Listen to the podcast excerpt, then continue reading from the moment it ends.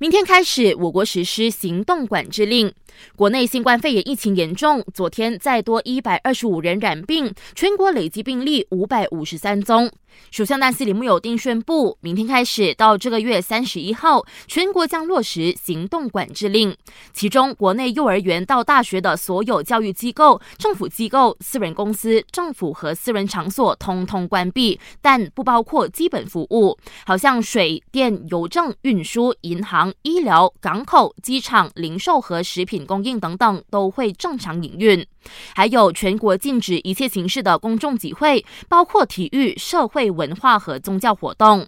为了执行这项禁令，所有宗教场所和商业场所必须关闭，除了那些售卖日常用品的超级市场、巴沙、杂货店和商店。所以民众不用恐慌，你还是可以出门买生活必需品的。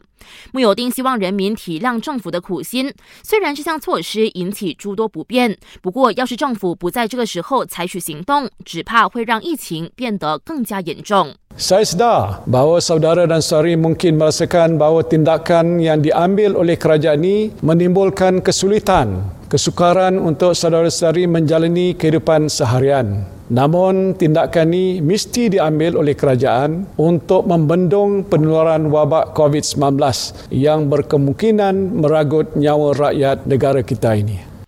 这两个星期，外国人不得入境我国，大马人也不能出境，这就让每天在柔佛和新加坡往返的越地族疑惑了：他们的行动是不是也受到限制呢？答案是是的。移民局总监拿杜凯鲁告诉《东方日报》，越地族也要遵守限制活动令，禁止出境到新加坡工作或上学。卫生部前部长拿杜斯里祖基菲里认为，这项行动管制令并非封城。